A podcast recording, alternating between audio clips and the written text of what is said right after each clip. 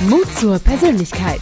Der Podcast von Shirin De Bruyne mit starken Persönlichkeiten und echten Impulsen als Sprungbrett für deinen Erfolg im Business. Bist du bereit für eine geballte Portion Mut zur Persönlichkeit? Sehr gut, dann bist du hier richtig, denn ich spreche in jeder meiner Folgen mit Gästen über ihre Geschichte, Persönlichkeit und ihre Tipps rund um Karriereführung und nennen wir es ganz einfach Leben. mein Name ist Shirin de Bruyn und ich brenne dafür, die Geschichten von inspirierenden Menschen kennenzulernen und auch andere zu inspirieren. Und ihr werdet auch in dieser Folge wieder äh, einige spannende Impulse für euren eigenen Mut zur Persönlichkeit mitnehmen können. Denn ich habe heute eine ganz besondere Gästin an Bord. Und damit ein herzliches Willkommen an Dr. Enise Lauterbach. Hallo. Hallo, guten Morgen, Shirin. Ich freue mich. Guten Morgen. du, also, deine Karriere verlief ja bisher äh, alles andere als äh, gewöhnlich. Äh, und genau darum äh, finde ich es auch so unglaublich spannend, mehr über dich zu erfahren. Ähm, wir haben uns ja in einem, in einem ähm, Panel mal kennengelernt, was ich moderiert habe. Äh, das war vor ungefähr einem Jahr schon fast. Ne? Und ähm, damals habe ich dich auch vorgestellt als von Chefärztin zur Seriengründerin äh, und dass man so deinen äh, beruflichen Weg äh, auf den Punkt bringen könnte. Ähm, denn vorab äh, erwähnt, äh, Enise ist Spezialistin für invasive Behandlung von Herzrhythmusstörung und äh, wird von ihren Patienten auch da liebevoll als Herzheldin bezeichnet. Und äh, sie hat äh, zwei Apps entwickelt, Herzheld und äh, Consilium. Und Consilium ist ja sogenanntes äh, ja, WhatsApp für Ärzte, kann man sich das, glaube ich, grob vorstellen. Ähm, ansonsten korrigiere mich gleich. Und äh, damit bringst du ja so kräftig Schwung in die Digitalisierung der Medizin. Ähm, und das auch echt mit großem Erfolg. Und du hast auch echt eine schöne Auszeichnung Auszeichnung bekommen. Und äh, ja, und ich freue mich einfach sehr mit dir über alles mal zu sprechen und dich kennenzulernen. Sag mal, ähm, Enis, jetzt bist du aber auch dran. Äh, welche persönlichen Eigenschaften von dir habe ich denn noch nicht erwähnt, die wir aber unbedingt wissen müssen? ja, ähm, also ich habe natürlich nicht nur diese kam, war mir eben alles so peinlich, was du so aufgezählt hast. Ich dachte so, wo, wovon, wovon spricht die krass, denn? Ne? Ja? Das ist krass zu hören, oder? Also ich habe nicht nur Stärken heute Morgen gleich. Ähm, äh, einer meiner Schwächen. Ich kann manchmal Dinge sehr, sehr, sehr gut ausblenden, vor allem wenn wenn es zu viel wird, wenn ich mich mhm. wieder mal selbst überschätze und alles Mögliche an mich ziehe. Und dann habe ich so einen inneren Schutz und dann geht alles hoch und dann denke ich so, hoch, alles ist super. Und so war das auch gestern, als ich ins Bett gegangen bin. Da dachte ich, habe ich morgen etwas ganz Gravierendes, morgen früh schon? Da dachte ich, nee, ist, ist gut. Und heute Morgen, als ich aufgewacht bin, da dachte ich, nee, mm, mm, mm, nee, die Schutzschilde waren runtergefahren. Und dann dachte ich so, Shirin, Podcast, 9 Uhr. Und das ist sehr spannend, weil das war heute etwas, ähm, das, das wissen viele nicht. Alle denken immer so, boah, die ist so getaktet, die, was, was macht die am Tag? Wie schafft die das? Ähm, zum Beispiel meine, meine, meine Mitarbeiterin, meine Werkstudentin, die Sophia, die kennt das ja. Ich habe wirklich einen extrem äh, dicht, eng gepackten Tag und ähm, sie so, du vergisst nichts, du hast alles im Kopf und dann machst du noch Termine aus und das hast du auch nicht vergessen. Ja, das stimmt, aber ich kann das auch ausblenden und dann passiert es tatsächlich, dass ich dann auch Dinge oder auch Termine mal vergesse. Dann muss man auch dazu stehen, dann muss man auch sagen, oh, es tut mir echt leid, aber ich habe daran einfach nicht gedacht. Meine Schutzschilder, die haben mich da wohl behütet und ähm, das hatte ich gestern Nacht offensichtlich auch, aber heute Morgen sind die wohl wieder äh, im Normalbetrieb gewesen.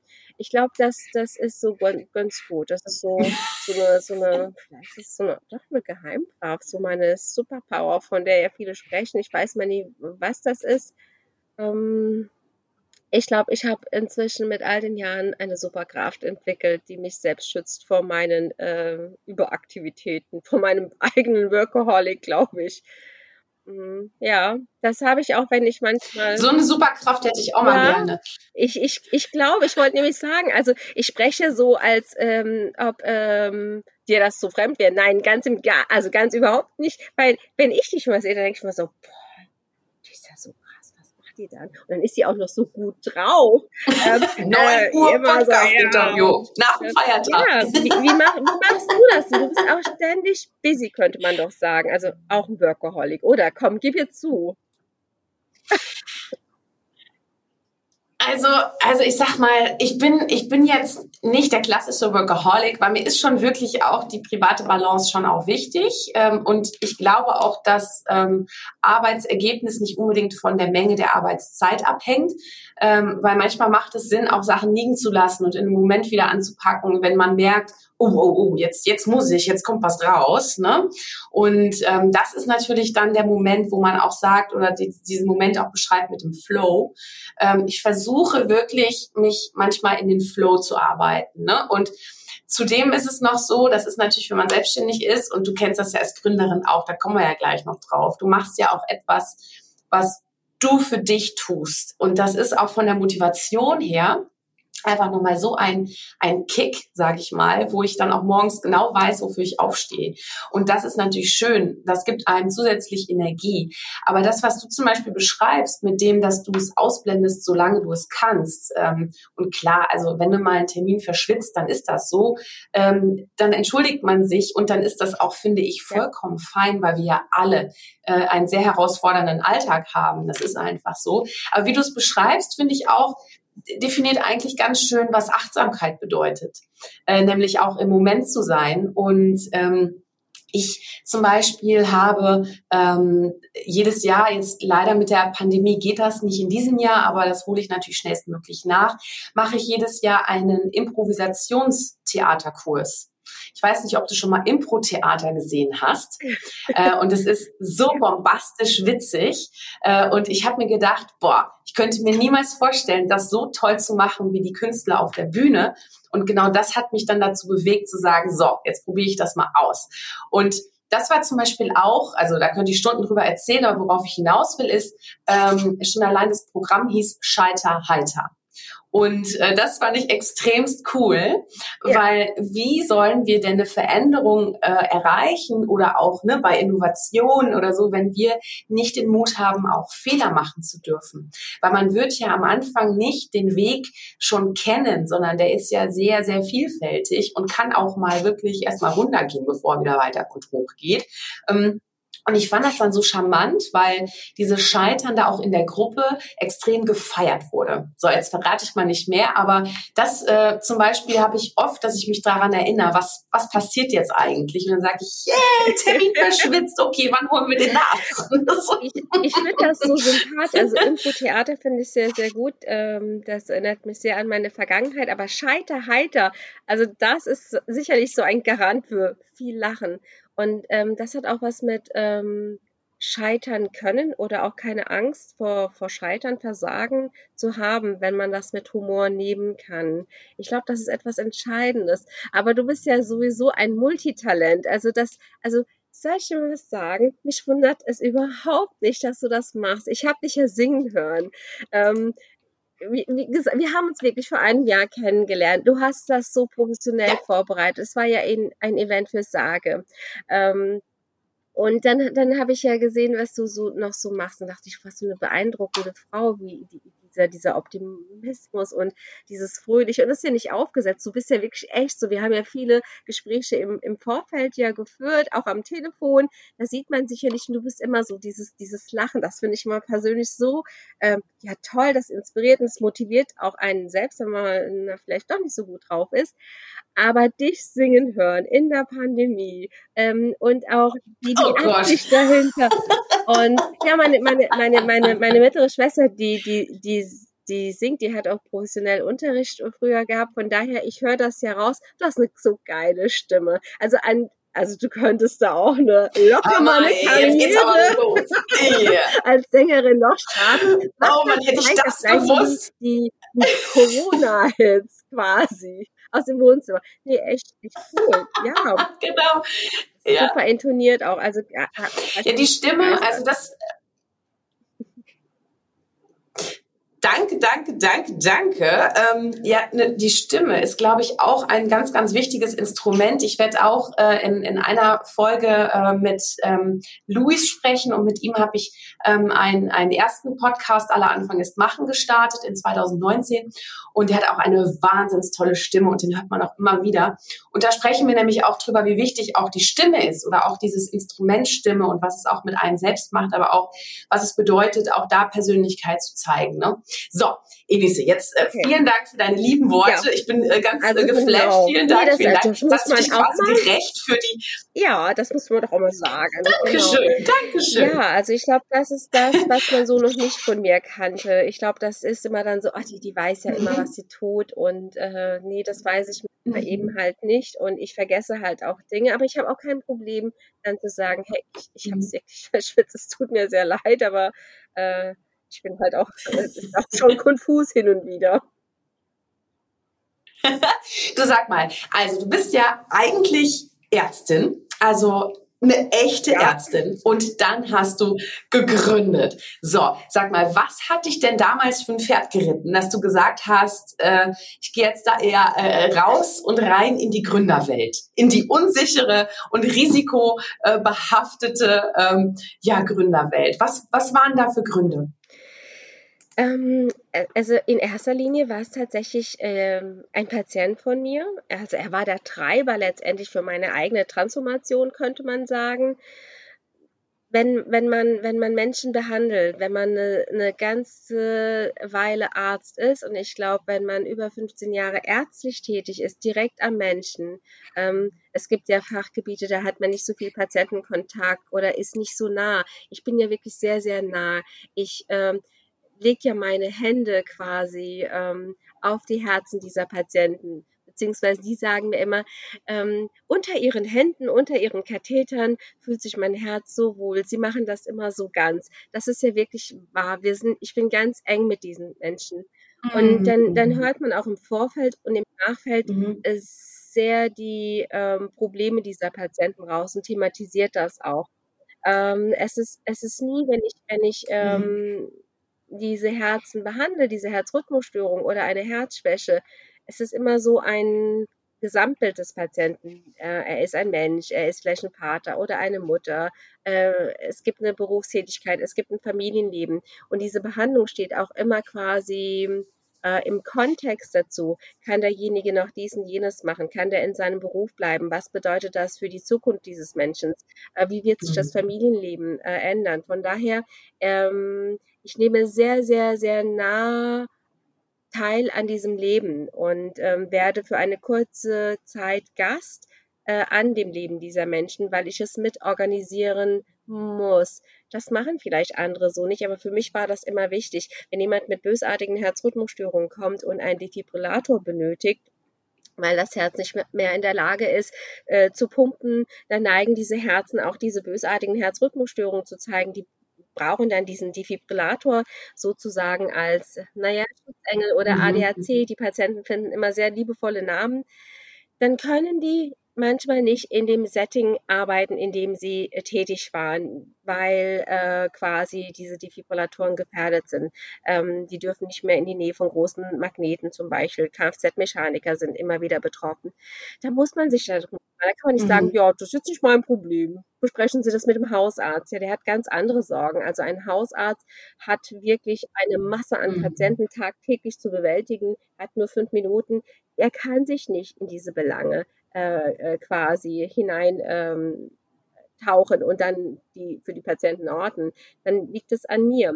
Und so kam das, dass ich natürlich ähm, sehr engagiert bin. Das merken die Patienten. Ich regel mit ihnen viele Dinge oder stoße sie an. Die wissen oft nicht, was zu tun ist, haben auch Angst. Das ist eine Hilflosigkeit. Und ja, dann, dann, dann ist das so ein, ein Leben als Ärztin, weil dass man damit reintaucht in diese Behandlung, in dieses Umfeld und dann wieder rausgeht. Und dann bleibt eine jahrelange Verbundenheit. Ähm, ich bekomme dann manchmal Briefe geschrieben oder wenn es sehr alte Patienten waren, dass man denen vielleicht geholfen hat, gesagt hat, nee, also in dem Alter, nein, wir, wir setzen jetzt keinen Defibrillator ein, äh, das ist nicht vernünftig das vergessen Familienangehörige nicht. Und ähm, mhm. man muss ja auch quasi ein Gesamtkonzept für das weitere Leben finden. Da kommen auch manchmal dann ja, Jahre später Briefe oder Karten. Ähm, unser Vater ist gegangen, unsere Mutter ist gegangen. Vielen Dank nochmal. Wir werden nie mhm. dieses Gespräch vergessen haben. Er hat noch ein sehr schönes Leben und ähm, die Trauerfeier ist so und so dann. Das finde ich auch sehr gut. Oder wenn Kind, wenn ich, wir haben auch viele Kinder immer wieder ähm, ich wollte Ihnen nur mitteilen, dass unsere Tochter äh, Abitur gemacht hat und jetzt studiert. Ähm, ich, wir möchten mal Toll. als Familie Danke sagen. Man, Gänsehaut ja, man, man, man, ja, man vergisst diese, ähm, also man, man, man vergisst diese Behandlung nicht, weil man wirklich da in dieses Leben mit eingetaucht ist. Es war jetzt nicht nur so, der kommt, ich stecke meine Katheter Ja, im Endeffekt bist du ja auch der Lebensretter. Ja, ja also wir, wir, lustigerweise, wir Kardiologen sehen das noch nicht mal so, obwohl wir tatsächlich, das ist uns jedes Mal mhm. bewusst, wir entscheiden um ja, manchmal äh, wirklich äh, über Leben und Tod. Äh, wir sind da natürlich Lebensretter, weil ohne diesen mhm. Äh, Herzmuskel gibt es kein Leben. Aber das stellen wir nicht so, ich, also das ist, das ist mhm. unterbewusst. Das das ist halt unser Beruf, dafür machen wir das auch mhm. und das wird nicht so überhöht dargestellt. Ähm, mhm. Für uns ist wichtig, wir müssen das machen, der, der stirbt sonst. Ähm, und ob ich das jetzt mache oder eine andere mhm. Kardiologin, ein anderer finde, Kardiologe, ist unwichtig. Ja. Ich finde, man, man hört richtig, wie du es erzählst, wie, wie Sinn haftig deine Arbeit ist und mit wie viel Herz du auch dabei bist, im wahrsten Sinne des Wortes. also man, man spürt richtig die Wärme, die du, die du, die du sagst und vor allem, ähm, ne, man denkt so als als äh, Gründer, wow, dann gehst du so in diese unsicheren Gefilde und es ist alles so risikohaft. Aber hey, ähm, dein Job auch als als Ärztin äh, ist oder als Kardiologe ist natürlich extremst verantwortungsvoll und hat auch da natürlich extrem viele auch auf menschlicher Ebene Risiken, äh, die natürlich da sind. Sag mal, lass uns mal einmal kurz auch darüber sprechen ähm, zum Thema Gründung, weil ich habe dich ja ähm, auch noch gerade gefragt, was hat dich zur Gründung bewegt? Ähm, was war das denn, was dich jetzt wirklich zur Gründung bewegt hat? Warum bist du nicht einfach Chefärztin geblieben? ja, weil äh, ich gesehen habe, dass ich als Chefärztin, äh, Chefärzte sind ja Angestellte, weniger ausrichten kann, als wenn ich jetzt mhm. tatsächlich ähm, mich gründe und die Dinge in Angriff nehme oder die Zukunft der Patientenversorgung selbst in die Hand nehme, indem ich digitale Anwendungen entwickle, die direkt ja. für den Patienten sind. Also es war so, dass hier eine Not war, die wurde ganz klar ähm, benannt. Und dann war auch dieser Appell da. Wenn du siehst, was für eine Beziehung ich zu den Patienten hatte, ist das auch eine sehr, sehr, ja, auf eine, eine Beziehung auf Augenhöhe. Das ist nicht freundschaftlich, das ist immer wirklich Patient-Arzt, die Beziehung, aber eine ganz andere. Wir sind wirklich quasi äh, auf Augenhöhe. Und äh, ich nehme meine Patienten sehr ernst. Und dann, da war wirklich ein, ein, ein da, machen Sie was. Hier können Sie nur Hunderten, vielleicht Tausend Patienten mhm. helfen. Aber in Deutschland sind wir ja wirklich mehr. Es sind ja Millionen Patienten. Es sind über 2,5 Millionen Patienten in Deutschland allein betroffen. Und das ist eher auch noch ähm, die untere Grenze, weil diese Erkrankung wird ja nicht immer gleich mhm. erkannt oder wird auch manchmal äh, äh, fehldiagnostiziert und dann gilt das lange als etwas anderes. Und das hat mich wirklich ähm, sehr nachdenklich gemacht und mir haben ja viele Dinge in der Medizin von Anfang an nicht so gut gefallen.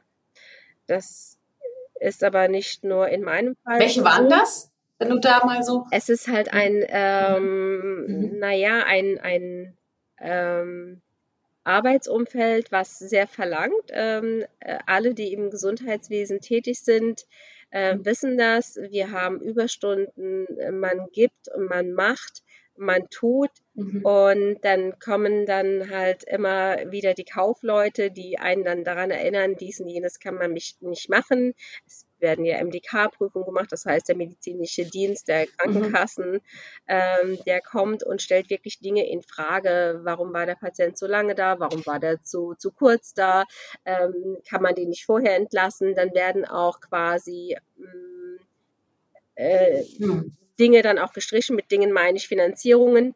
Und ähm, wir Ärzte haben das so lernen müssen in den letzten Jahren, dass Menschenleben nicht viel wert ist. Das ist etwas, was kaum vereinbar ist mit ähm, unserem, ähm, naja, ethisch-moralischen Verständnis. Also wir wollen Menschenleben retten. Hier kommen zu uns Patienten, die sind todkrank, äh, egal in welchem Fachbereich. Wir wollen kurieren, wir wollen etwas wieder ähm, zum Laufen bringen. Und auf der anderen Seite kommt dann, ja, könnt mhm. ihr machen, mhm. aber das ist so teuer, das müsst ihr anders machen, macht's günstiger. Das ist etwas, was stört. Und das ist mir nochmal als mhm. Chefärztin mhm. ganz, ganz klar mhm. bewusst geworden. Es kann nicht sein, dass die Wirtschaftlichkeit vor der Menschlichkeit geht. Ähm, weil wenn wir uns Feuerwehren oder auch die mhm. Polizei anschauen, die sind ja auch notwendig, auch essentiell. Ohne die würde es ja auch nicht gehen. Da schaut auch keiner. Ist das etwas, was sich rechnet? Äh, müssen die irgendwie äh, schwarze Zahlen schreiben? Und in Kliniken ist das ganz anders. Und das wurde in den letzten 20 Jahren äh, tatsächlich pervertiert. Hier geht es nur darum, äh, wie mhm. können wir ein, eine Klinik zu einem äh, gewinnorientierten Unternehmen äh, ausrichten. Mhm. Und in mhm. Verbindung mit Patienten fand ich das in den letzten Jahren sehr, sehr pervers. Und ja, äh, das kam alles so also, auf mich zu. wenn ich dich da ganz kurz. Mhm. Mhm. Also das, äh, da, wir reden gleich auf jeden Fall auch noch über, über das Thema auch Medizin und wie du auch Medizin der Zukunft ähm, auch siehst. Ich habe auch so ein paar äh, Ideen dazu oder auch einfach auf der Gefühlsebene so ein paar äh, sag mal, Impulse, die ich da auch auf jeden Fall mitgeben möchte. Ähm, ich finde, das ist unglaublich spannend, weil du sagst, dass du ähm, einfach sag mal, deinen, deinen Posten als Chefärztin ähm, hinter dich gelassen hast, weil du äh, hinter dir gelassen hast, weil du gesagt hast, ich möchte nicht nur hunderten Menschen helfen, sondern meinetwegen auch den kompletten zweieinhalb Millionen in Deutschland. Und ähm, wie war denn da die Reaktion auch aus dem Kollegium? Also äh, waren da, sag ich mal, ähm, auch Kolleginnen und Kollegen, die das super fanden? Oder hast du da auch so ein bisschen Gegenwind erfahren? Ähm, oder wie war da die Reaktion? Und vor allem, ich könnte mir vorstellen, dass es auch, sag ich mal, in der Wahrnehmung, äh, wie äh, du machst jetzt eine Gründung, äh, hast du doch noch nie gemacht. Äh, wie, wie waren denn da so die, die Reaktionen? Wie bist du damit umgegangen? Ähm ja, es waren geteilte Reaktionen. Also mein Inner Circle, äh, unser innerster Freundeskreis, der mich schon sehr, sehr lange kennt, für die war so, das wussten wir, dass du da ausbrechen wirst. Und ähm, die, die kennen mich einfach zu gut und ähm, auch meine Persönlichkeit, dass mich das irgendwo unglücklich macht. Und vor allem, wenn sie sehen, hey, sie fühlt sich weiterhin hilflos und ohnmächtig und kann da nicht noch mehr geben für die Patienten. Also in dem Sinne bin ich ähm, eine echte Ärztin. Ich will etwas Gutes für die Patienten. Ja, andere wiederum fanden das äh, schlicht unmöglich. Ähm, manchmal gab es sogar Anfeindungen. Das wurde einfach nicht verstanden, ähm, weil die Kollegen äh, entweder der Meinung sind, ja, also du bist doch jetzt dann Chefärztin, dann machst du es halt dann so. Äh, nee, also wenn man äh, Chefärztin ist, mhm. das wissen halt viele Chefärzte, die würden sowas nicht sagen. Wir sind quasi auch nur Teil eines Systems. Wir können das nicht einfach so ändern. Ja, unsere Unterschrift muss zwar auf, mhm. auf alle Dokumente drauf, ohne meine Unterschrift läuft nichts, aber ich kann nicht einfach das und jenes nicht machen. Und ähm, das ist sehr schizophren, aber das ist so. Vielleicht ist auch das Chefarztsystem hier in Deutschland, diese Hierarchie nicht mehr ähm, zeitgemäß, aber das ist ein ganz anderes Thema. Und andere wiederum meinten, was bildest du dir denn ein? Du bist jetzt gerade mal 15 Jahre Arzt und willst das System jetzt besser machen. Das ist so, schluck es. Okay.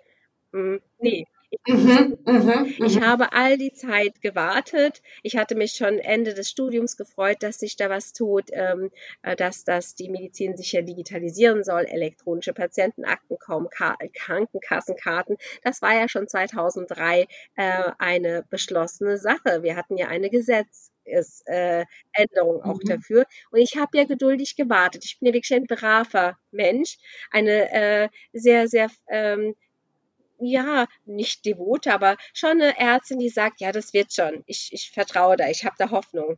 kam da mhm. nichts. Und dann wächst ja die Enttäuschung. Ich dachte mir, nee, nein, da, da tut sich nichts. Und was ist das für eine Attitüde? Äh, ja, einfach so weitermachen oder, oder was man sich da einbildet, sich da was mhm. ändert. Naja, wenn alle so denken, dann wird sich nie was ändern. Und einer muss halt diesen Anfang machen. Wird sich nie was ändern, genau. Und nichts wird sich dann genau. ändern. Und vielleicht, ähm, und ich glaube, ich habe da schon etwas verändert, weil äh, viele dachten sich, why not? Warum nicht? Und ähm, Mhm. Das war so mhm. das Hauptding. Also Kardiologen, ja, ich habe mit auch den Fachgesellschaften gesprochen. Ja, nette Idee, aber ja, wir planen ja auch, wir machen ja auch. Ja, was denn? Es wird gelabert seit Jahren. Und das hat mich auch gestört. Dieses einfach, ich, ich kann das nicht dauernd noch in den Mund nehmen, wenn ich keine Resultate zeige. Natürlich dauert das etwas, wenn man mhm. ähm, eine Veränderung in Gang setzt oder auch Digitalisierung oder auch Innovation. Die sind nicht von heute auf morgen da. Aber nun ist es ja so, dass ich ja in dieser Szene bin, in dieser Medizin oder in dieser Cardio-Szene. Und da ist quasi halt, wie wir es auch in der Politik jetzt gerade erleben, es wird immer wieder gesprochen, tolle Konzepte, tolle Ideen. Also ich gucke mir dann auch immer wieder unsere Programme an, dachte so, ah ja, toll, hatten wir 99 besprochen, 2003 besprochen, 2007 auch. Oh, es ist traurig, aber wahr. So, es ist traurig, aber wahr. 2013 auch so, ah ja, okay, okay, okay. Ja, aber ähm, ich, ich sehe halt nichts, ja. Mhm. Und ähm, mhm, mhm das, das ist vielleicht nicht angenehm. Vielleicht möchten auch ähm, viele nicht daran erinnert werden, dass äh, doch nicht alles so super läuft. Aber man kann doch nicht einfach Ja, oder aber, dass jemand den Mut, ja, oder aber, dass jemand den Mut hat, zu sagen, ich möchte aber, dass sich etwas ändert, weil es etwas Gutes ist für uns alle, was natürlich ähm, für diejenigen nicht schön anzuhören ist, die vielleicht diese, diesen Mut nicht haben. Ne? Also ich kann mir natürlich auch, äh, ich, ich kann mir sehr gut vorstellen, dass es äh, natürlich auch da äh, im, im negativen, aber auch positiven Sinne Neider gibt, die natürlich merken, wow, das ist aber jetzt jemand, äh, die Frau ist aber jetzt mal richtig mutig, die quatscht nicht rum, wie ich das eigentlich immer mache, sondern die legt los. Ähm, und dabei ist es ja, denke ich mal, auch so, dass du ja auch, du bist ja auch ganz von vorn angefangen. Du hast ja auch vorher noch nie gegründet, oder? Du, das war ja für dich komplett neu, oder? Was waren denn so deine, deine allerersten äh, Schritte? Also, ne, du hast jetzt den Entschluss gefasst, so, ich habe jetzt die Signale klar empfangen, ich muss das jetzt machen. Äh, was waren so die allerersten Schritte? Wie bist du zu deinem Startup? Wie hast du es aufgebaut? Ähm, das finde ich total spannend jetzt. Das muss ich jetzt hören. Ähm, das, also so, so dezidiert äh, fragt da natürlich niemand, äh, beziehungsweise alle denken so, die gründet jetzt einfach und in 48 Stunden ist die Firma gegründet und los geht's und 48 Stunden später sind die Produkte da. ähm, ja, ich habe das tatsächlich, ähm, ich hatte keine Angst zu gründen. Ich wusste, okay, das wird richtig äh, unangenehm werden. Ich springe ins kalte Wasser.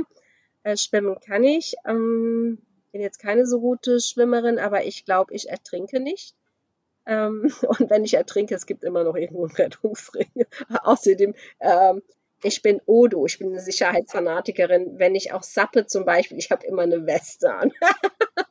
ja, als, als, Eltern, als Elternteil ist das vorbildlich. Ja, das stimmt. Wir sind aber immer die einzigen vier und unsere mhm. Kinder sagen, Mama, wir haben als Ziel die Westen an, guck mal. Und und auch die Leash. Also ohne Leash und ohne Weste gehen wir nicht äh, aufs Wasser.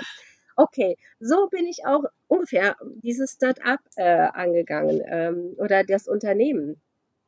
Als Chefärztin kann man nicht einfach so gründen. Ähm, man hat dann tatsächlich diese sechs Monate Kündigungsfrist. Man muss da klare Verhältnisse schaffen. In meinem Fall war das so wichtig. Ich möchte eine Nachfolgerin. Und ähm, ähm, konservative Medizin ist nicht so sexy. Ich war ja quasi äh, Chefärztin dieser ambulanten Reha. Ich habe aber in meinem Leben natürlich viele Kolleginnen ausgebildet und ähm, das ist immer sehr schade, dass die Frauen dann in die Niederlassung äh, sich ähm, quasi ähm, umsehen müssen, vor allem äh, hausärztlich, weil es äh, keine kardiologischen Stellen gibt. Da denke ich mir so toll, unsere Expertise kommt dann noch nicht mal irgendwie zu tragen, weil es angeblich nicht genug Stellen gibt. Und dann habe ich eine Kollegin angerufen und habe gesagt. Kannst du dir das vorstellen? Ich unterstütze dich, ich helfe und mache dann. Das habe ich dann so gemacht und äh, war dann ganz froh, dass dieses Baby, weil äh, diese ambulante kardiologische Reha war ja ein Baby, das gab es nicht. Das war auch so eine Art, so eine Mini-Gründung. Ich habe das ja von der, von der Pike auf aufgebaut mit Team und allem drum und dran. Ähm, das war schon ein Ding, das hätte mich sehr, sehr äh, traurig gemacht ähm, und auch äh, vielleicht hätte ich es auch nicht so gehen mhm. lassen können, wenn mhm. das jetzt, ähm, naja, eingestampft worden wäre. Also da war ich dann ähm, safe. Da wusste ich, da kommt eine exzellente Kollegin, die wird das sehr gut machen. Und wie kann ich gründen? Da dachte ich, ach, ich mache so ein Digital Health Hub und dann kann ich all die Akteure, die in der Gesundheitswirtschaft sind, das war so meine naive Annahme, äh, muss dir mal vorstellen. Ich dachte, wenn ich hier alle, also Großregion Trier ist nicht klein, also wir sind hier zwar äh, hier in der Pampa, in der Provinz, in der Peripherie, aber es sind, es sind schon viele Leute da. Die haben auch alle äh, Stimmen, Gewichtung. Da ist ordentlich Bums hier. Mhm. Okay, angeschrieben, erzählt, was ich mache, äh, Krankenkassen. Ich habe die ganzen Kliniken, Patientenvertreter. Mhm. Ja, nette Idee. Gesprochen, antanzen lassen. Ja, so. Es es zog nicht. Ich habe kam da nichts. Da kam nichts. Das war so mm. nette Ideen. Ähm, wir kennen da schon ein paar super Start-ups, die nee, mit Medizin haben nichts am Hut. Ja, wenn wir da was wollen, dann, dann mm. fragen wir die. Also irgendwie. Okay. Dann, also ich okay. war dann ein bisschen so. ja, nee. Also ich wurde nicht ernst genommen. Also ich stand da tatsächlich, habe gesagt, ich habe da so eine, so eine Gründungsidee. Ich ähm, habe dann natürlich mhm. von meinen zwei äh, Ideen erzählt, die dann auch schon äh, im Machen waren. Also die waren schon in der Entwicklung. Ich habe gesagt, ich habe ja eine Kommunikations-App. Mhm. Ähm, das war noch das andere, was mich so gestört hat, diese, diese Kommunikationsproblematik in der Medizin. Ähm, WhatsApp ist natürlich nicht sicher. Zu, zu Patienten? Äh, zu Patienten ist eine mhm. andere Thematik, aber auch diese intersektorale Kommunikation zwischen den Kollegen ja, mit der Praxis, aber mhm. auch in den Kliniken. Ja. Es wird ja auch, es sind, werden ja auch Patienten von Klinik zu Klinik überwiesen, in, in größere Zentren drin und dann auch wieder zurück oder in die Rehas. Mhm. Ja, ist, mhm. also wir, wir kommunizieren immer noch per Fax und äh, per Post. Ähm, mhm. Wenn es ganz äh, äh, dringlich ist, dann auch per Fahrradkurier oder Taxi. Das muss man mal vorstellen im 21. Jahrhundert. E-Mails äh, sind quasi, weil sie nicht sicher sind, auch nicht erlaubt. Also tatsächlich, inzwischen gibt es, glaube ich, äh, ab diesem Jahr Januar sollte dieses KIM, diese Kommunikation im medizinischen Sektor, ähm, durch diese ganze Digitalisierungsprozesse vorangeschritten sein oder verpflichtend äh, werden. Mhm. Es funktioniert alles aber noch nicht weil die äh, mhm. Infrastruktur in den Kliniken, in den Praxen einfach ähm, nicht ausgebaut wurde. Zum Teil, weil die Gelder fehlten, äh, mhm. zum äh, anderen Teil, also das ist das Größere, es funktionierte nicht. Also die, die Interoperabilitäten und die, die Funktionalitäten, ja, das ist halt nochmal ein ganz anderer Schuh. Und dann, was ist mit mhm. uns als wir kennen es doch. Warum benutzen wir ein paar Apps oder warum benutzen wir technische Features? Weil die Anwendbarkeit, weil die Nutzbarkeit so niederschwellig ist, easy going, dann machen wir das. Wenn das aber im stressigen, ähm, ich sag mal, Krankenhausalltag oder Praxisalltag nicht gegeben ist, warum zur Hölle sollen die Leute sich denn mit solchen Dingen dann beschäftigen? Also das würde ja noch mehr Zeit fressen. Und da geht es ja schon oft. Ja, ja, klar. Und ja, ja. hey, dann machst du so, so einen Messenger für, für, für die Kollegen und dann machst du deine Herzheld, deine Herzschwäche-App für die Patienten, um sie dann zu unterstützen in ihrer chronischen Erkrankung.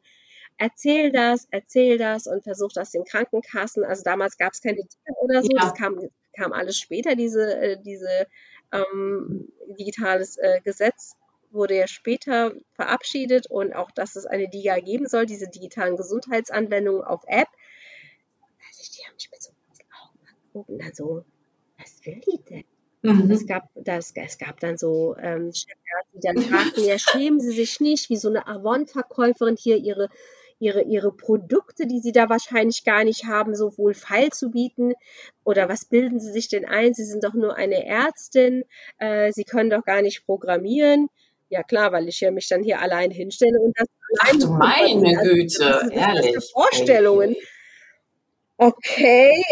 Und da dachte ich so, oh, das mhm. wird ja toll, das wird spannend. Ähm, auf der anderen Seite war, ja genau, also ich dachte auch so, oh wow, kommt gut an. Ähm, wir hatten, wir hatten auch Umfragen gemacht, ob überhaupt ein Bedarf ist. Die sahen immer gut aus. Ähm, äh, ganz im mhm. Gegenteil war es sogar so, dass Patienten uns angeschrieben haben, ich habe noch eine Idee, können Sie für das und das und das und das auch noch was machen? Da gibt es auch noch Bedarf.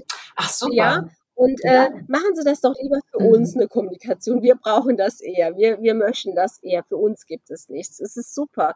Das hat mir nur noch mal gezeigt, die Patienten sind eher offener eher bereit für eine Digitalisierung oder für Anwendungen, für digitale Anwendungen, als vielleicht wir konservativen Ärzte.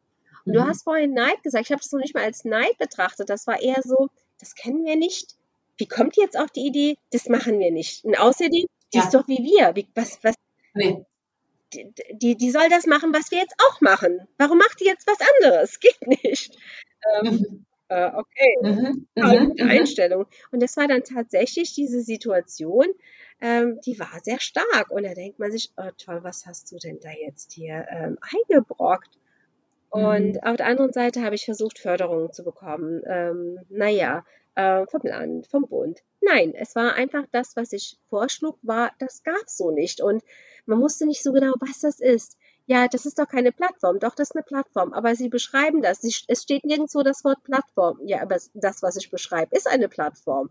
Dann schreibe ich Ihnen das drauf, wenn das so ist. Okay, dann schreibst mhm. du es drauf. Dann kommt wieder zurück. Ja, nee, Plattform fördern wir nicht. Hey, what the fuck? Also, was wollt ihr denn? Ähm, und dann denkst du dann, also mhm. dieses Land möchte keine Innovation oder diejenigen, die das entscheiden, ob hier etwas mhm. gefördert wird, die wissen gar nicht, was Innovation ist und letztendlich wissen die vielleicht auch gar nicht, was äh, tatsächlich mh, hm, durch die Decke gehen könnte. Da fehlt einfach so das Gespür. Da fehlt aber auch einfach das Gespür, was sind die Sorgen, was sind die Belange der, der Bevölkerung, ähm, was ist quasi mhm. medizinische Versorgung. Wie sieht die medizinische Versorgung jetzt aus? Also im Status quo, wie wird die demnächst aussehen? Und da muss man ganz ehrlich sein. Also es ist so, dass wir immer älter werden. Insgesamt die ja. Bevölkerung. Wenn die Bevölkerung älter wird, werden wir das Ärzte auch. Und das sehen wir auch ganz klein, der Altersstruktur. Und das zählt auch für die Pflege. Und da wir immer älter werden und unsere medizinische Versorgung, vor allem hier in unserem Land, exzellent ist, das hat man jetzt auch in der Pandemie gesehen, werden wir immer länger und auch länger äh, medizinisch versorgt werden müssen. Wie sollen wir genau. das stemmen? Also wir schaffen es ja nicht einfach quasi. Ähm, ich kann mich ja nicht dann verdoppeln, die Pflege kann sich nicht vierteln. Äh, das, das geht nicht. Klonen können wir auch noch nicht. Das haben wir leider auch noch nicht hingekriegt als Innovation. Ähm, wie soll das funktionieren? Und äh, da gibt es ja dann Leute, die sagen, ja, da machen wir ein paar Roboter hin. Okay, ihr habt euch noch nie mit Robotik mhm. beschäftigt. Glaubt ihr, dann kommen dann Roboter ans Bett und mhm. bringen Frühstück? So funktioniert das doch nicht. Und es ist auch nicht gelöst. Und auch das hat man ja in der Pandemie gesehen. Digitalisierung ist Digitalisierung. Technik ist Technik. Der technische Fortschritt hat uns quasi zu viel Wohlstand mhm. und zu sehr viel Komfort gebracht. Aber was entscheidend ist, sind wir Menschen. Das ist quasi dieses Berühren, dieses Analoge, dieses Anfassen, Anlächeln. Genau. Ähm, und genau. ohne das wird es nicht funktionieren. Und das schließt ja. sich auch nicht aus. Ich möchte doch als Mensch eine, eine Technologie kreieren oder Technologie, die schon da ist, anwenden, äh, so nutzbar machen, dass sie uns quasi etwas bringt. Dann können wir uns Menschen da aber nicht einfach so äh, sagen, so, okay, jetzt haben wir Technik, da werden wir nicht gebraucht, das wird schon das irgendwie. Nee, nee, genau. Funktioniert so nicht. Und, ja. Äh, und das wird nicht verstanden, das wird dann auch nicht gefördert, weil man immer so kurzfristig denkt. Also man, man schaut da nicht, was passiert, wenn ich jetzt Innovation. Ja, ja, genau. Du hast, ähm, was, ich, was ich unglaublich spannend, naja, gleichzeitig ist es auch natürlich eine etwas ähm, ernüchternde Erfahrung natürlich, ne? wenn du, wenn du dann sagst, also ich, ich habe häufig auch ähm, dann folgt die Frage, welche Bedeutung hat dein Netzwerk? Ne? Und bisher sagen eigentlich fast alle, boah, ohne Netzwerk geht's gar nicht. Ne? Und, und ähm, das ist eigentlich das, was mich extremst beschleunigt hat und nach vorne gebracht hat. Auch ich wäre nicht selbstständig ohne mein Netzwerk und ohne mein Netzwerk hätte ich dich nicht kennengelernt. Ne? Also das sind alles so, so Dinge. Und da ist natürlich dann gerade, wenn du ähm, das Risiko auf dich nimmst und du, wie du schon sagtest, du hast ja erst auch Prototypen deiner Apps auch entwickeln lassen. Ne? Das heißt, da hast du ja auch mit professionellen Programmierern und, äh, zusammengearbeitet und nicht selber programmiert. Und dann bist du ja eben an die ganzen Netzwerke gegangen, die du aus deinem klassischen Segment ja kennst. Ähm, und dann hast du noch zusätzlich äh, Kapital äh, angefragt in Form von Fördermitteln. So, das ist ja im Endeffekt ein, ein perfektes Beispiel für ein gutes Vorgehen, wie, wie es dann auch zu sein hat. Ne? Ähm, wie kam denn, sag mal, von wem hast du denn den ersten Aufwind bekommen? Also, dass du wirklich oder du bist ja nicht bis heute ganz allein damit, sondern du hast ja wirklich auch, glaube ich, Aufwind bekommen. Ne? Und ähm, oder wie, wie würdest du das, du wirst ja zum Beispiel auch, du bist ja auch sehr sichtbar. Das heißt, also, ihr lieben Zuhörerinnen und Zuhörer, googelt einfach mal ihren Namen und ihr findet ganz tolle Artikel und Interviews zu ihr. Ähm, Handelsblatt und Co. Also es ist wirklich, nee, das muss dir gar nicht unangenehm sein, weil du bist einfach eine absolute Macherfrau. Ähm, aller Anfang ist machen ist dein Motto ähm, und du hast dir auch niemals den Mut nehmen lassen und du bist dir immer treu geblieben, weil du bist einfach jemand, der was verändern möchte. So und es gibt Menschen, die möchten was verändern, es möchten, es gibt Menschen, die möchten es so haben, wie es ist. Es ist ja vollkommen fein, wenn jeder so ist, wie er ist, aber etwas nicht zu tun und zu merken, dass man unglücklich ist, das ist ja nicht der richtige Weg, sondern für dich war ja dieses Feuer in dir.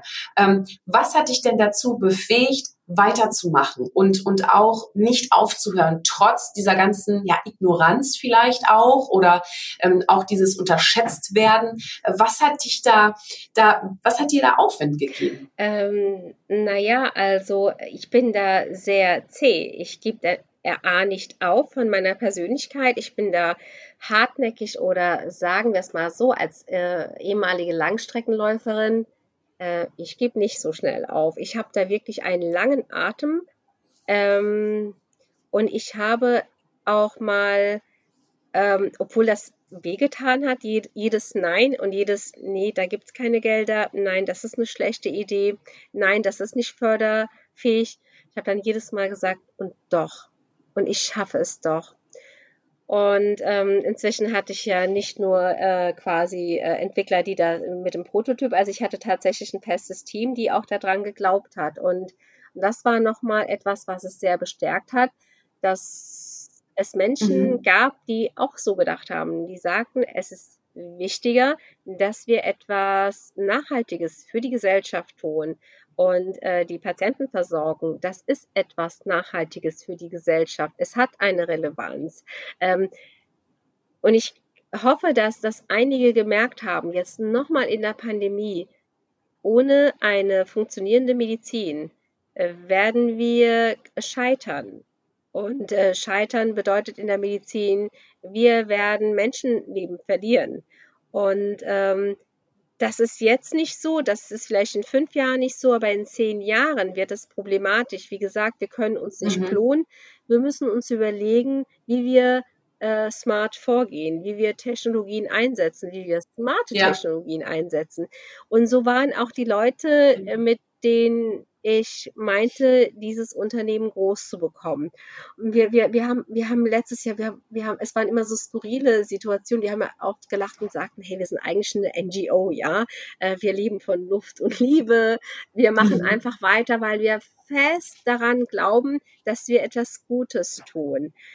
Ähm, dann, mhm. dann, dann kommen immer so Leute, die sagen, ja, ihr seid ja total naiv, ja, also karitativ. Also seid ihr die Caritas und sagt immer so, hm, die Caritas ist, äh, die verdienen Geld mit Mediz also verdienen sehr viel Geld. Also da ist auch immer ja. so, so, eine, so eine Naivität der Leute. Also nicht ich bin naiv, die, die, die, die Leute sind naiv. Ja, ja, ja. Unwissenheit. Unwissenheit. Also mhm. Äh, Medizin kostet mhm. Geld, in der Medizin wird Geld verdient. Mir geht es ja darum, keinen Reibach zu machen. Also unser Ziel war jetzt nicht so, oh wow, hey, wir machen hier einen Exit, total geil, wir machen so zwei nichts äh, sagende Produkte, egal ob es funktioniert oder nicht, verhökern das und super. Nein, wir wollen hier wirklich ähm, etwas hinterlassen. Ähm, ja, also wir wollen hier ähm, Impact schaffen, ganz einfach.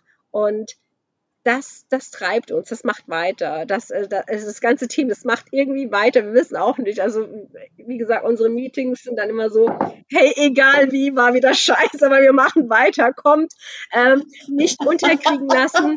Und so war dann auch letztes Mal, da dachte ich, okay, ja. wir werden keine Gelder bekommen. Ich werde jetzt diesen Businessplan schreiben genaue Netzwerk, also hier Frauennetzwerke regional, die meinten, komm, bewirb dich IHK, ja, da hatte ich ja diesen Gründerinnenpreis für den Businessplan.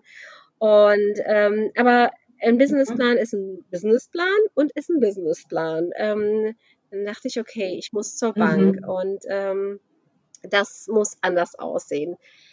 Das war dann spannend ähm, und dann lief das auch so. Parallel haben wir natürlich dann, okay, Gesellschaftsformen, wie machen wir das, Unternehmen, mit wem wird gegründet. Und ich habe viele, viele Gespräche geführt, auch mit äh, vielen. Wie hast du das denn gemacht, Enis?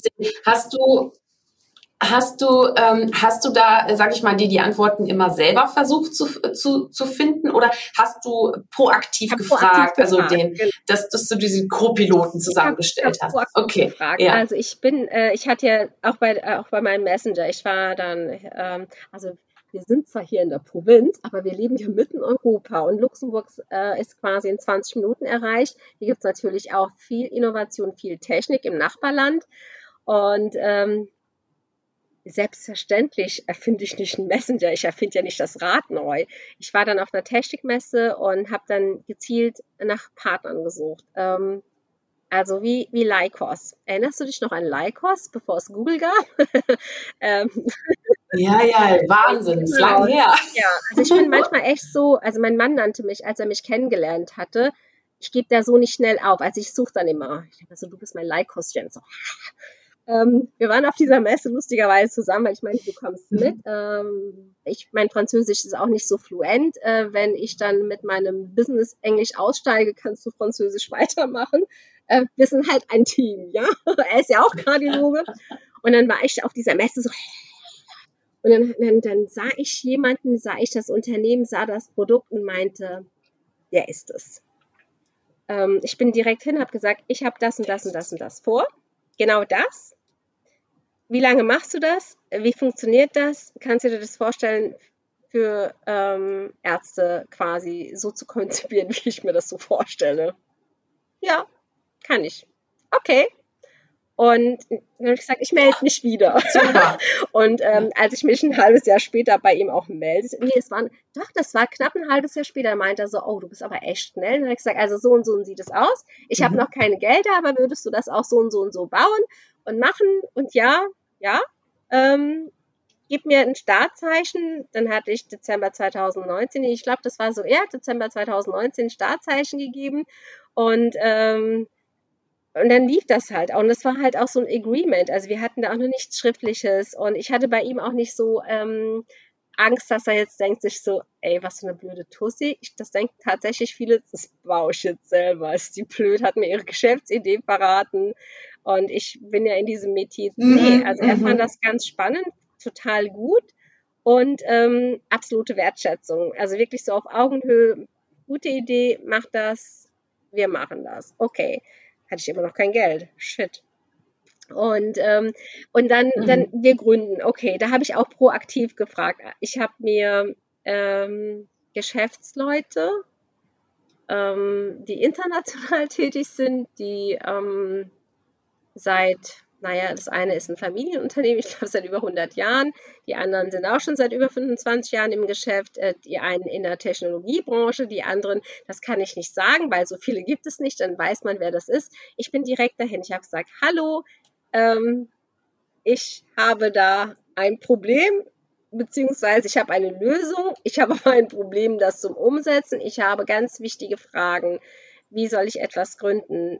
es geht um Vertrauen, es geht um, um vielleicht auch das Gründungsteam. Ich möchte das ganz ehrlich. Wir sind hier alleine in das war noch nicht mal in einem Büro, mit, dem, mit einem habe ich mich quasi im privaten, also mit beiden im privaten Umfeld auch getroffen. Ich möchte das jetzt hier in diesen mhm. Räumen besprochen haben. Es geht nicht raus. Was ratet ihr mir? Ähm, ich will auch keine Gelder von euch. Mhm. Ich möchte nur, wie würdet ihr das machen? Ich stelle mir das so vor. Ich möchte ehrliches Feedback. Und das war das Wichtigste und das Wertvollste. Mhm. Und das war so wertschätzend Toll, und ja. ähm, hat uns äh, unheimlich weitergebracht. Wir haben von Anfang auch quasi äh, Anwälte bemüht ähm, und die fanden das ganz toll, weil sie meinten, ach toll, sie kommen vorher zu uns. Zu uns kommen Startups immer danach. Und dann trennen die sich auch schon. Und es sind mm. schon Investitionen geflossen. Es sind schon äh, Venture Capitalisten waren dabei. Und es gibt Rahmen. Und ähm, ich so, ach echt? Äh, und ich fand mich dann schon so, so langweilig. Nee, das finden, fänden sie ganz gut. Dann ging es darum, ich will mit meinem Mann gründen, weil wir denken, wir sind schon so lange zusammen. Das ist ja auch gut gegangen. Wir haben jetzt nicht vor, uns in den nächsten 48 äh, Stunden oder 48 Monaten zu scheiden. Nein, das finden sie ganz gut. Ähm, und wir, wir haben das ganz sauber getrennt, dass äh, der Rest unseres Teams kein Gründungsteam wird. Also das ist immer sehr, sehr mhm. ungünstig, weil wir davon ausgegangen sind, irgendwann wird das funktionieren, vielleicht in drei Jahren, vielleicht in vier Jahren, vielleicht brauchen wir dann Investoren. Dann ist es sehr unglücklich, wenn wir fünf Gründungsmitglieder sind. Ähm, verwässert alles, mhm, wir haben ja. nicht mehr die Entscheidungsbefugnis. Also ich habe mich da wirklich, ähm, ich habe viel Rat angenommen, ich habe viele blöde Fragen gestellt, bestimmt ganz doof, aber ich, das war mir egal. Ich habe unheimlich viel mhm. Hilfestellung bekommen, wie das laufen könnte. Ähm, man kann nicht alle Optionen durchspielen, aber für mich war dann einfach so wichtig, das ist A, das machen wir so, das stelle ich mir so vor, okay. Version B und C wie können wir das äh, vor, also durchspielen. Mhm. Fand ich gut, für, für, für unser ja. Unternehmen ganz gut. Toll. Ja. Und dann kam halt Corona. Super. Mitten in der Gründung. Und dann, und dann kam Corona. Dann, dann kam, also das, dann war ja. alles anders. Also letztendlich ähm, haben wir mhm. gut äh, gestartet. Netzwerken hilft, hat aber immer eine, äh, eine Begrenzung drin. Ähm, ich glaube, das mhm. war für alle so eine Art Stresstest die letzten fast, ja, fast 15 Monate jetzt. Und äh, Netzwerke, die mhm. vorher schon hielten, die halten. Netzwerke, die so wackelig waren und ähm, Netzwerk ist, ist schön und gut, aber wenn das nur so wie Digitalisierung in den Mund genommen wird, ohne echten Impact, sage ich mal, bringt ja dann auch nichts. Also das muss halt schon ähm, krisenfest sein. Ja. Ähm, und es ist immer ein Geben und Nehmen. Und das habe ich halt am Anfang halt dann auch gemerkt. Wo ich, ich gebe ja viel, ich erzähle ja viel. Ich habe hier auch beraten, mein Hub, ne, mein Digital Hub. Super, die Leute haben mich ausgesaugt und es kam nicht zurück. Und das ist halt kein Netzwerk. Mhm. Und dann machst du irgendwann die Schotten dicht. Mhm. Dann gehen meine eigenen inneren Mauern wieder hoch, um mhm. mich selbst zu schützen. Ja. Aber ähm, ja. gut, also wir haben dann, ja, äh, die Volksbank war der Meinung, sie können tatsächlich uns einen Kredit da gewähren. Sie finden die Idee gut, sie glauben, dass wir das schaffen. Und so haben wir dann auch losgelegt äh, in der Pandemie. Und äh, alles war, alles war so verzögert, bis die Gelder bewilligt wurden. Ähm, es war so tagtäglich eine Zitterpartie. Und ähm, das war so lustig. Ich hatte am Anfang, und ich habe immer noch manchmal mehr Kontakt zu Anwälten am Tag. Und manchmal fangen diese Tage schon mit Anwälten an und enden mit Anwälten. Ähm, und alle denken dann so, was hast du denn so viel mit Anwälten? Mhm. Weiß ich auch nicht. Aber es ist immer ganz wichtig, ähm, sich juristisch auszutauschen. Äh, wo stehen wir? Ist das machbar? Könnt ihr das bitte? Klar, gerade, gerade wenn es um das Leben eines Menschen geht. Ja, das ist ja. super. Also ich, äh, und ne? vor allem. Äh, gerade wenn es um das Leben eines Menschen geht, ja. Ganz wichtig. Also, so, so ist dann halt mein, mein Gründungsleben. Äh, mal viel organisieren, viel mit Datenschützern, viel mit Anwälten, mit meinen Entwicklern. Und das Gute ist, ein schönes Team zu haben, was autark arbeitet ich muss sie nicht beaufsichtigen. Wir, wir, jeder ist sehr, sehr autonom in dem, was er tut. Wir arbeiten ja eh remote, die sind ja nicht hier vor Ort. Und ähm, das ist schon ein gutes, gutes Gefühl. Und ich bin quasi halt das Mädchen für alles. Ich, ich organisiere alles. Ähm, Und am Anfang, es war halt gut, dass wir schon alles, bevor, bevor dieses organisatorische, dieses unternehmerische anfing, dass wir halt die Apps vorher entwickelt hatten, Algorithmen geschrieben haben. Ja, und jetzt ähm, geht es halt Schritt für Schritt weiter. Es sind wirklich Mini-Schritte und äh, alle sind enttäuscht, weil sie ja äh, noch nichts in der Hand haben. Aber wir haben ja schon in der Hand etwas sieht keiner. Mhm. Und sag mal, ich, äh, boah, wirklich, ich klebe dir an den Lippen. Ich finde das so spannend, weil, weil ähm, du das auch so detail, detailliert auch sagst und, und auch, ne, es ist halt nicht immer alles fancy, was, was mit Gründung zu tun hat. Und ich hatte immer, ja, ich will auf jeden Fall ein Unternehmen gründen, weil es ist richtig viel Arbeit und es ist auch, bevor man eine App irgendwo sieht, vor allem natürlich auch, wenn es um die Gesundheitsvorsorge geht, ähm, dann geht es natürlich auch wirklich um Menschenleben und dann kann man nicht mal einfach mal eben schnell und dann ist das in einem Jahr wieder weg. Ja, was machen denn dann die, die App-Nutzer beispielsweise auch? Also du schaffst da ja auch etwas, was, was ja auch im Alltag der Patientinnen und Patienten ja wirklich einen ganz wichtigen Stellenwert hat. Ne? Und das ist dann zum Beispiel auch, finde ich, ganz toll, dass du äh, nicht so euphorisch und yeah, und dann habe ich noch mit dem und dem und noch mit dem Investor, sondern wirklich ganz sachlich auch an die Sache rangehst und sagst, okay, also ich stelle meiner Meinung nach, es gibt ja eigentlich das ist meine Meinung, keine dummen Fragen, es sind nur blöde Antworten. Ähm, aber ne, so ich frage mich einfach wund. So, ich frage mich wund, ich weiß aber auch, und das bedeutet ja auch, wenn du Fragen stellst, weißt du, was du für ja. Fragen stellst. Und der Grund ist, ich glaube auch, wenn man genau weiß, was man jetzt für ein Problem lösen möchte. So. Und wenn du genau weißt, du bist ja auch, als du auf der Messe auf deinen Partner zugegangen bist, hast du ja gesagt, so, ich habe ähm, dieses Problem erkannt, ich habe eine Lösung, aber um dahin zu kommen, habe ich noch die und die und die Probleme und kannst du mir die lösen? So, und im Endeffekt geht das ganze Leben ja immer um darum, Probleme zu lösen, weil das ist das ja. Leben. Ne? Es ist ja nicht so, und es kann ja auch sein, dass wenn die App jetzt sich weiterentwickelt oder irgendwelche Bestimmungen ändern sich oder vielleicht gehst du noch in andere Länder, ne? dann gibt es ja natürlich immer wieder weitere Etappen sozusagen. Es ist nie abgeschlossen. Nein. Und sich da auch nicht entmutigen zu lassen, einfach weiterzumachen. Ne? Und mit Blick auf die Zeit, weil normalerweise ist jede Folge ja nicht länger als eine Stunde, aber ähm, ich würde trotzdem sehr gerne nochmal mit dir ähm, erstmal eine kleine, erstmal eine kleine Übung machen sozusagen. Äh, ein kleines Feuerwerk äh, nenne ich das. da kannst du, also du wirst äh, feststellen, du darfst sehr, sehr kurz antworten und ich pfeffer dann einfach wie ein Feuerwerkskörper die nächsten Fragen wieder hinterher und äh, dann äh, kommen wir sozusagen allmählich ins Finale rein. Bist du bereit? Ja. Okay, also die erste Frage. Bist du ein Kopf- oder Gefühlsmensch? Gefühl. Äh. Gefühl, okay. Hund oder Katze? Dein Lebensmotto? Niemals aufgeben. Was bedeutet Glück für dich? Ähm, Glück hat für mich äh, keine einzige Bedeutung. Das, also, ähm, also eine einzelne Bedeutung in dem Sinne. Glück ist immer da. Immer. Ich kann, ich kann, mhm. ich mache morgen hier die Bötchen hoch. Dann ist Glück da. Bötchen fahren oder Achterbahn? Bötchen.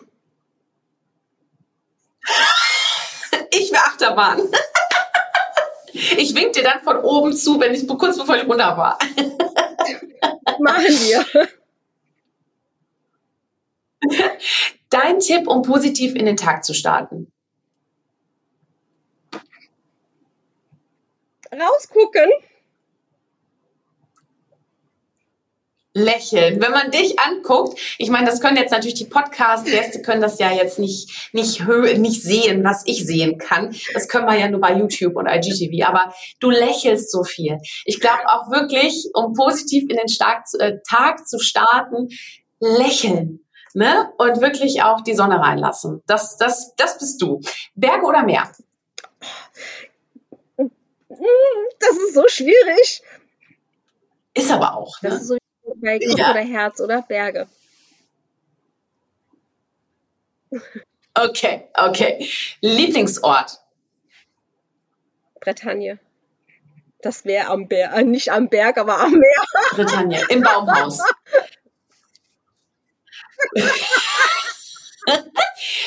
In einem Baumhaus, weil du hast mir mal gesagt, dass du Baumhäuser ganz gerne ja. magst. In einem Baumhaus dann. Und ähm, dein Lieblingssong? Can I Play With Madness? Mhm. Dein Lieblingssong? Can I Play With Madness? Iron Maiden. Okay. Beschreibt wahrscheinlich yeah. dann auch mein Leben. Jawohl, cool. Klasse. Ja, das wollte ich dich nämlich auch noch fragen. Wenn du, wenn du ein, ein Buch schreiben würdest, ne, wo einfach, also das muss jetzt nicht medizinisch sein oder so, sondern ähm, welcher Titel beschreibt denn ganz gut dein, dein derzeitiges Leben? Das ist eine sauschwere Frage, ne? Ich weiß, es ist eine sauschwere Frage. Aber ähm, manchmal ist es ja so aus dem Bauch heraus. Keine Ahnung. Ähm, wahrscheinlich äh, ist diese ist Super ein Titel. so abstrus, dass ich jetzt so äh, ähm, das vielleicht auch Achterbahnfahren wäre so ein Titel. Keine Ahnung, Achterbahnfahren. Ja, ja, ja. Weiß ich nicht. Also Bötchenfahren ist das bestimmt nicht. Nee. Dein Leben ist eine Achterbahn, deswegen kannst du auch ja. mal Bötchen fahren, weißt du? Das ist ja, das ist es doch. Also ähm, ich würde sehr gerne mit dir noch mal einmal kurz einen Blick werfen ähm, auf ähm, auf die Rolle des Menschen, auch wenn es um unsere Medizin in der Zukunft geht. Ähm, ich selbst äh, bin absoluter Fan von Prävention oder auch, dass man halt einfach auch äh, sich gut behandelt, sich selbst gut behandelt, damit der Arzt gar nicht so viel behandeln muss. Es gibt natürlich Krankheiten, die sich auch nur mit einem Arzt natürlich auch, auch äh, beheben lassen oder auch da heilen lassen. Aber ich bin auch der festen Überzeugung, dass Gesundheit auch vom, vom Kopf her kommt, dass auch zum Beispiel ein gesunder Mensch auch ein gesunder Chef ist, im Sinne von gesund auch, wie er mit anderen Menschen umgeht. Ähm, weil so, man sagt ja nicht ohne Grund, ne, liebe den Nächsten so wie dich selbst. Äh, und tatsächlich ist auch, äh, ne, ist genau das, was auch nachher bei dir rauskommen muss. Und wenn das alles uninspiriert und, und äh, nicht gut ist, kommt auch das, was rauskommt. Das ist so meine, meine Facette. Ne? Ich, bin, ich bin auch wirklich ein totaler Fan der, der Präventiv. Medizin, darf man das überhaupt sagen? Ist das nicht ein Gegenspruch? Weiß ich nicht. Aber der Prävention, so. Und ähm, jetzt ist die Frage, wenn wir in Zukunft alle älter werden, die Ärzte dadurch natürlich, natürlich auch immer älter werden, aber eben auch mehr zu tun haben, weil einfach weniger Leute wegsterben, weil sie halt einfach gesünder sind, was ja auch schön ist. Ähm, wie könnte denn der Mensch selbst, also der Patient selbst, vielleicht auch da Entlastung schaffen? Meinst du, dass die Rolle des, des Menschen in der Medizin noch wichtiger wird, wie vielleicht heute schon ist auch. Also weißt du, diesen Gedanken, weißt du, was ich meine, dass wir uns, dass wir gar nicht so oft zum Arzt müssen vielleicht auch. Ja, das wäre ja wünschenswert. Und äh, wenn wir uns die Weltbevölkerung anschauen, ist das ja auch so, dass wir durchaus ähm, Ethnien kennen oder Bevölkerungsschichten, Länder, wo auch der Arzt seltener aufgesucht wird und die Menschen trotzdem alt werden. Ähm, also es ist tatsächlich so, Prävention ist die beste Medizin. Und ähm, auch wenn wir Herzheld entwickeln, wir wollen ja auch präventiv in dem Sinne sein. Wir wollen ja die ähm, Chronifizierung der Krankheit äh, frühzeitig ähm, oder frühzeitiger bremsen oder Schlimmeres verhindern ja, der Mensch, der, der, der ist halt träge, so sind wir ja. Ähm, vor allem, wenn es uns gut geht. Äh, wir vergessen dann immer, warum es uns so gut geht. Wie können wir denn als Einzelne oder wie, wie können wir ges lange gesund bleiben? Ähm, das ist kein Geheimnis, das ist Bewegung. Und wir bewegen uns immer weniger. Mhm. Ähm, das führt dazu, dass wir halt äh, natürlich normal weiter essen oder viel mehr essen, als wir sollten und auch zunehmen. Das sind schon zwei Risikofaktoren, vor allem im, im Hinblick auf die kardiovaskulären ähm, Erkrankungen dann würden schon zwei Dinge wegfallen. Vor allem äh, Bewegung hat äh, so viele positive ähm, Auswirkungen auf den Körper wenn, wenn wir Diabetiker haben, also Menschen mit Zuckererkrankungen, wenn die sich dann zum Beispiel bewegen, sehen wir auch, dass die Werte besser werden. Die brauchen weniger Insulin zum Beispiel.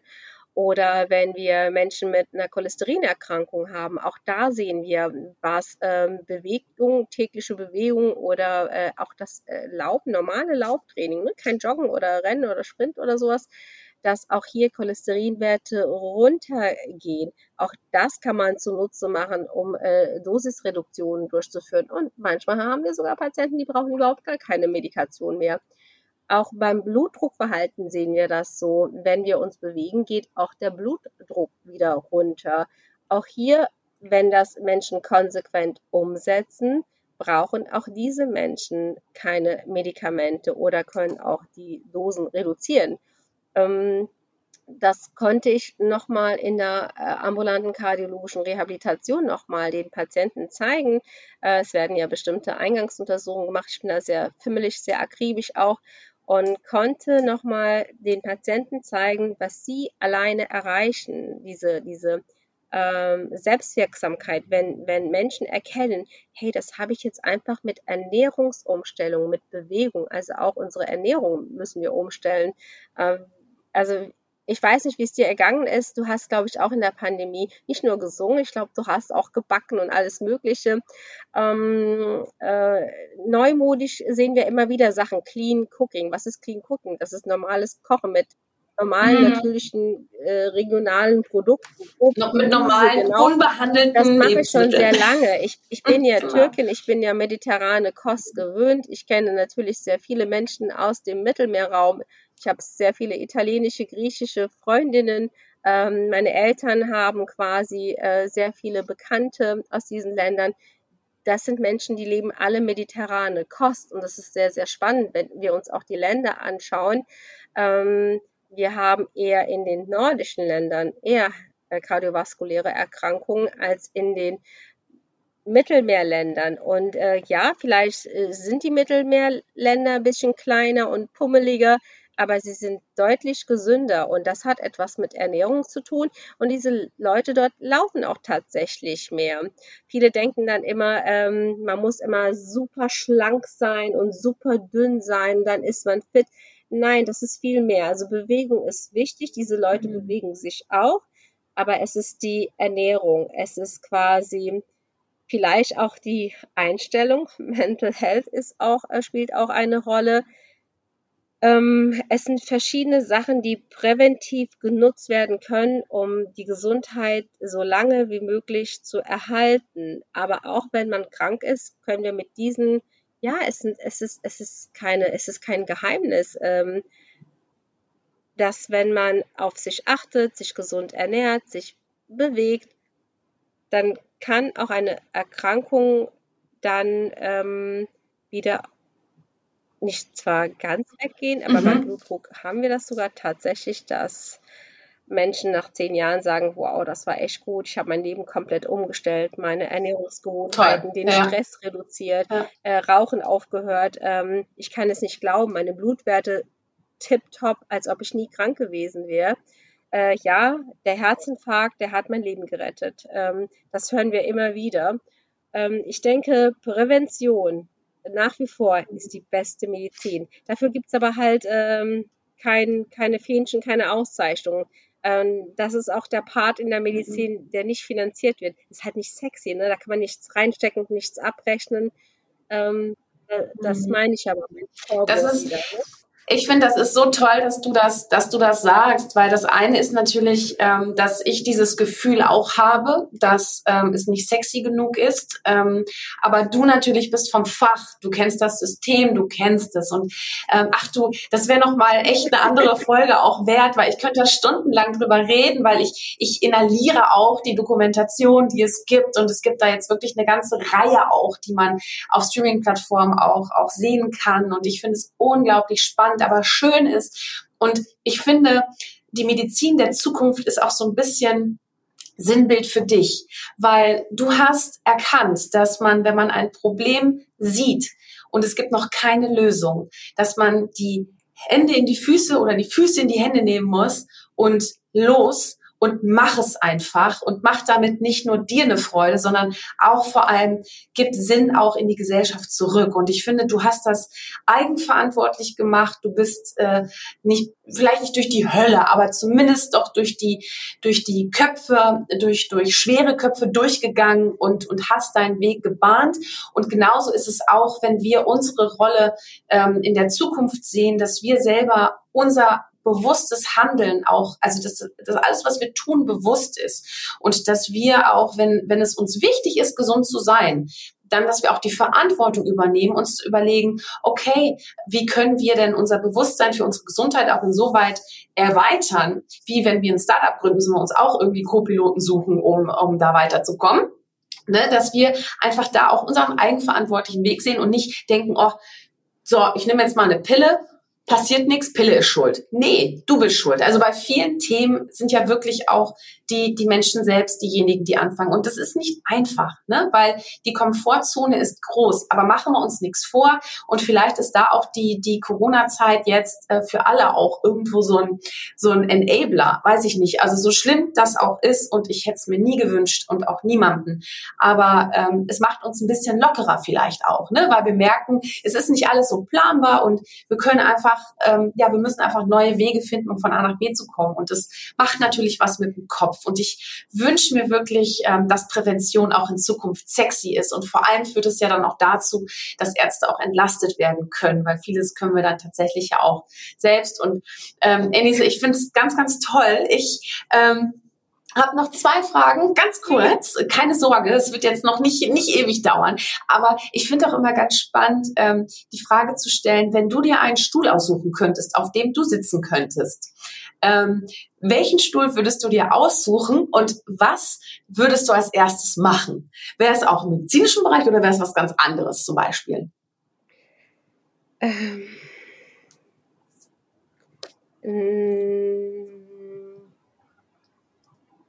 Sehr schwer. Gibst du, du findest deinen eigenen Stuhl so ich spannend. Ich glaube, boah, es ist sehr schwierig. Also ich finde meinen Stuhl äh, so, so, so unbequem der manchmal ist, genau richtig. Weil ich glaube, ich mhm. kann das verändern. Vielleicht mhm. auch, weil ich gerne die Verantwortung übernehme und wenn wir unsere Zukunft ähm, gestalten wollen, äh, nehme ich gerne diese Verantwortung und äh, schaffe das. Aber ich glaube, wenn ich nochmal auf die Welt käme, würde ich vorher bitte den Wunsch angeben, ein bisschen größer zu sein und würde doch dann Astronautin werden. Astronautin, na, ich weiß es nicht, ehrlich, ja. das gibt's ja nicht. Hör mal, weißt du was, Enisse? Weißt du was? Eine ganz liebe Freundin von mir ist Analogastronautin und sie wird auch äh, im Podcast äh, zu Aber Gast bitte sein. Sag nicht, dass jetzt und Carmen äh, das äh, steht noch aus. Ist es Carmen? Ja, genau. Ja, genau, ja. ja. Und wir kennen uns seit wirklich vielen, vielen Jahren. Und äh, da weiß ich auf jeden Fall schon, dass du die Folge dir anhören ja. wirst. Und Carmen wird sich definitiv auch deine Folge anhören. Da bin ich mir auch ziemlich sicher. Schön. Hör mal, meine letzte Frage, und das ist für mich auch die, die, äh, sage ich mal, eine ganz essentielle Frage, weil dafür mache ich auch den Podcast. Weil ähm, es macht ja nur Sinn, wenn das Thema des Podcasts auch wirklich eins ist, was wichtig ist und relevant vor allem auch für die Gesellschaft, für uns als, als Mensch. Warum deiner Meinung nach braucht die Welt denn mehr Mut zur Persönlichkeit? Hätten wir das nicht, hätte sich die Welt nie verändert und wir wären nicht heute dort, wo wir jetzt sind. Hm. Toll. Ach. Ach Mensch, ich, äh, ich hätte ich hätte äh, vom wegen, ich hätte es nicht besser sagen sollen. Was soll das denn? Also, äh, nee, nix. Ach Mensch, ich, ich fand es ganz groß. Ja, schön. Ich bin, ich bin, ich, weißt du, ich habe einfach nur gerade geguckt. Das kann man natürlich auf der Tonspur, kann man das ja nicht sehen, sondern ähm, ich fand es so toll, dass du das so auf den Punkt gebracht hast. Schön, ja. Enise, damit äh, bedanke ich mich ganz, ganz herzlich bei dir und es war mir eine große Freude, dir äh, Fragen zu stellen und äh, vor allem, dass wir so ein lockeres und tolles Gespräch hatten. Ich freue mich schon, wenn wir uns auf jeden Fall wieder physisch das erste Mal kennenlernen, weil wir haben uns ja bisher immer nur remote äh, gesprochen. Ja klar, ich meine, ist natürlich auch Corona geschuldet, aber entweder in Trier oder du im Rheinland. Auf jeden Fall sehen wir uns mal so. Ich bedanke mich ganz herzlich bei dir nochmal einen virtuellen Applaus äh, für dich. Und äh, ja, liebe Podcast-Zuhörerinnen und Zuhörer, es geht auch bald wieder weiter mit einer nächsten Folge. Ähm, nächste Woche ist es wieder soweit und es gibt aber auch ganz viele schöne andere Folgen, die äh, ihr natürlich auch schon gerne hören könnt. Und wenn es irgendwelche Fragen gibt, kontaktiert mich sehr gerne. Ähm, ja, seid mutig weiterhin, zeigt Persönlichkeit und äh, vor allem bleibt euch treu. Ich danke euch fürs Zuhören und äh, freue mich, wenn ihr das nächste Mal wieder dabei Vielen seid. Vielen Dank Ciao. für die Einladung.